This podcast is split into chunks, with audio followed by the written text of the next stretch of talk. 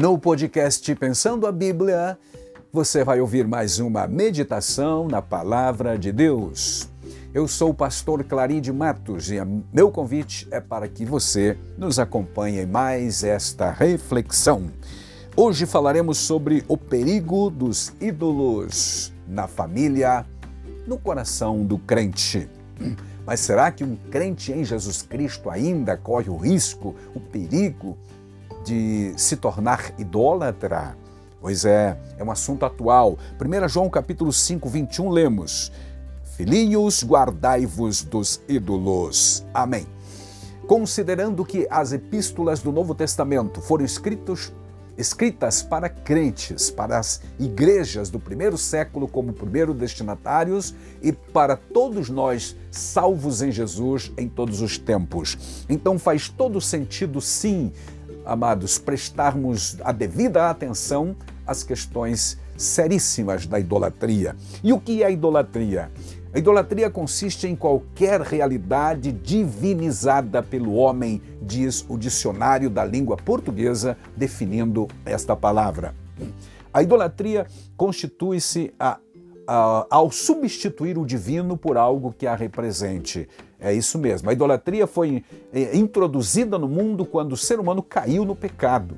Em essência, a idolatria é a substituição de Deus e de sua vontade por qualquer outra coisa.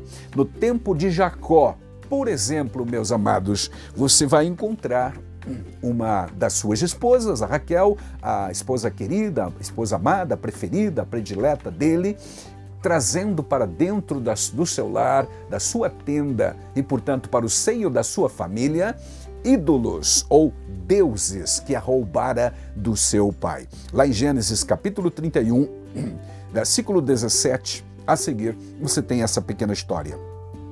Diz lá: Então se levantou Jacó, pondo seus filhos e suas mulheres sobre os camelos, e levou todo o seu gado e toda a sua fazenda que havia adquirido, gado que possuía, que alcançara em Padã Aram, para ir a Isaac, seu pai, à terra de Canaã. E havendo Labão, que era o sogro dele, que era o pai de Raquel, ido a tosquear suas ovelhas, furtou Raquel os ídolos de seu pai, ídolos que ele tinha. Mais adiante no relato, quando Labão deu por conta que o Jacó havia fugido, saído, voltando para a casa do pai em Canaã, três dias depois que ele partiu, Labão vai atrás dele e no sétimo dia os alcançou lá na região de Gileade. Então Labão diz para ele que Jacó devia ter anunciado para ele, pedido autorização para que ele pudesse despedir da família, das filhas e etc. Enfim, argumenta fortemente com ele. Mas um dos itens, uma das coisas que o Labão menciona são exatamente os deuses que haviam furtado. Porque Labão disse: se você partiu porque estava com saudade do teu pai, eu entendo, Jacó. Mas por que roubar os meus ídolos? Por que roubar os meus deuses? Jacó era inocente, não foi ele que roubou e não sabia que Raquel havia furtado os tais, as tais estatuetas, os terafins. Portanto, Jacó disse: Está à tua disposição todo o acampamento, pode procurar. E aí, certamente, ele mandou os seus servos vasculhar todo, toda a bagagem, todo, todas as tendas das servas de Jacó, das esposas, da Lia, uma das esposas de Jacó, a própria tenda do Jacó, apalpou todos os lugares, não achou. Finalmente entrou na tenda de Raquel. Igualmente não achou, porque Raquel havia escondido esses, aquelas estatuetas debaixo de uma cela de camelos e havia sentado sobre elas. E quando o Labão, seu pai, chegou, conversando com ela, ela ainda mentiu para o pai, dizendo que não podia se levantar porque estava menstruada e não podia realmente. pediu desculpas e etc., educadamente, mas na verdade estava mentindo. Ela roubou, sim, os ídolos, as estatuetas ou os deuses de seu pai. Bom, amados, há pelo menos três posições para explicar o porquê Raquel roubou estes ídolos primeira delas é por conta de certo, dizem alguns, por conta do valor intrínseco do, do metal que era constituído ou que constituíam aquelas estatuetas. O, termo está no plural, portanto, era mais de uma estatueta, mais de um deus que ela roubou. E teria roubado então por conta do valor da, do metal que ali estava. Depois ela não acreditava naquilo, dizem alguns, vai derreter, enfim, vai fazer dinheiro. Se a estátua era de prata ou de bronze, não sei, mas vai, vai ser algum valor, vai ter algum valor. Essa é uma das interpretações. A outra, com base em, em dados culturais, históricos, por exemplo, dos tabletes de Nuzi, que diziam que um pai ou um patriarca poderia, através da, deste ato, presentear um filho ou um descendente com essas estatuetas, representando aquilo, a herança da família, ou ainda o, o substituto essa pessoa presenteada com esses ídolos seria o substituto dele na, na família, ou herdaria os seus bens todos, como se fosse o primogênito, conforme já estudamos em outras partes da Bíblia. Esta é uma das interpretações. Não sei se Raquel realmente roubou esses ídolos, esse texto não diz, por conta disso, entregando possivelmente mais tarde para Jacó, para que Jacó tomasse posse da terra que pertencia, ou do gado todo, do Labão, porque elas se sentiam, ela e a outra irmã, a Lia, sentiam-se prejudicadas por Labão, que vendeu-as por 14 anos de trabalho e não lhe deu dote uh, específico, não lhe deu nada. Elas se sentiam-se injustiçadas pelo pai e alguns entendem que ela roubaria ou teria roubado esses ídolos por conta disso.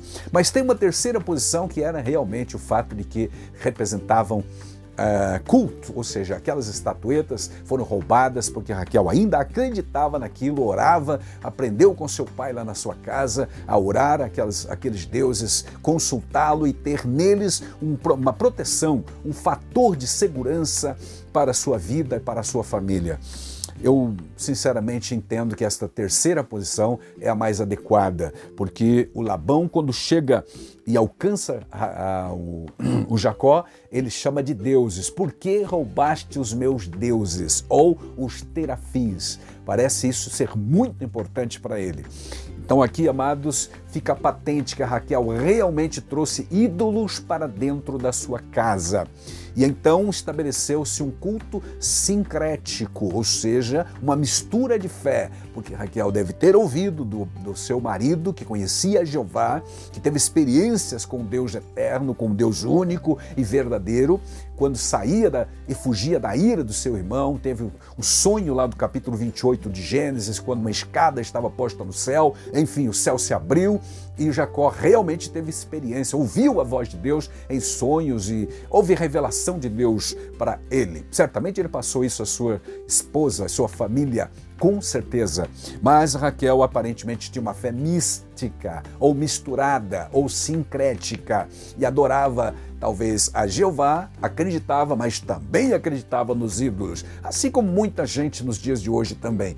Diz que acredita em Deus, mas não deixa os seus patuás e as suas coisas, as suas mandingas, porque no fundo, no fundo ainda acreditam nessas coisas. Meus amados, por isso que o apóstolo João diz para crentes aqui, ó, filhinhos, guardai-vos dos ídolos. Tome cuidado com os ídolos, porque hoje, amados, são ídolos muito mais é, sutis ainda. A Bíblia fala no Antigo Testamento sobre ídolos do coração e hoje eles estão presentes. Em Gênesis capítulo 35, versículo 2, passado alguns anos do episódio que mencionamos da, da, da assédio né, do Labão por conta de ter sido furtado seus deuses, o Jacó recebeu de Deus uma visão, uma palavra para subir a Betel e adorar a Deus. Então Jacó diz para a família, lá no capítulo 35, verso 2: Então disse Jacó à sua família e a todos os que com ele estavam: Lançai fora os deuses estranhos que há no vosso meio, purificai-vos, mudai as vestes. E o verso 4: Então deram a Jacó todos os deuses estrangeiros que tinham em mãos e as argolas que lhes pendiam das orelhas. E Jacó os escondeu debaixo do carvalho que está junto a Siquém. Ou seja, alguns anos depois, constatamos que o Jacó sabia conscientemente, tinha ciência de que havia deuses estranhos na sua família, na sua tribo, na sua na sua casa. Infelizmente, porque Deus diz: vai para Betel, adorar-me lá, construir um altar, etc. E ele sabe que não pode levar deuses estranhos para servir a Jeová. Ele tem consciência de que o culto sincrético não é aprovado por Deus tá, meu amigo, tá, meu irmão? Portanto, adoremos o único e suficiente Deus, único e verdadeiro Deus. Há outro episódio ainda no livro de Juízes, capítulo 17, onde você encontra um judeu que devia conhecer a Deus e servir o único Deus verdadeiro, mas que construiu uma casa de deuses. Está lá em Juízes, capítulo 17, a história macabra deste homem chamado Mica, da tribo de Efraim roubou 1.100 moedas de prata da sua mãe e quando a mãe rogou muitas pragas sobre o ladrão, fez muitas imprecações, lançou muitas maldições sobre o ladrão, ele amedrontado, supersticioso que era, veio para sua mamãe e disse: Mamãe, sabe aquele dinheiro que, deu, que a senhora deu falta? Fui eu que roubei. Eu está comigo o dinheiro, 1.100 peças de prata. A mãe então disse: Bendito do Senhor és tu, meu filho. E pegou o dinheiro de volta e então separou 200 peças de prata e mandou fazer duas estátuas, uma de escultura e uma de fundição. E deu a ele a mica e disse: Vai lá para a coleção dos teus deuses. E ele diz o versículo 5 lá de, de Juízes 5, 17, é, que ele tinha uma casa de deuses. Lá está escrito assim: tinha este homem Mica uma casa de deuses, e fez um éfode ou uma estola sacerdotal e terafins, e consagrou um de seus filhos para que lhe fosse sacerdote. Mas não era sacerdote do Deus Altíssimo, não. Era sacerdote daquele sincretismo religioso que ele mesmo estabeleceu na sua casa. Portanto, ídolos no lar, perigoso, Deus não aprova e não vai ter a bênção de Deus. Ah, se você continuar lendo o capítulo 17 e 18 de Juízes,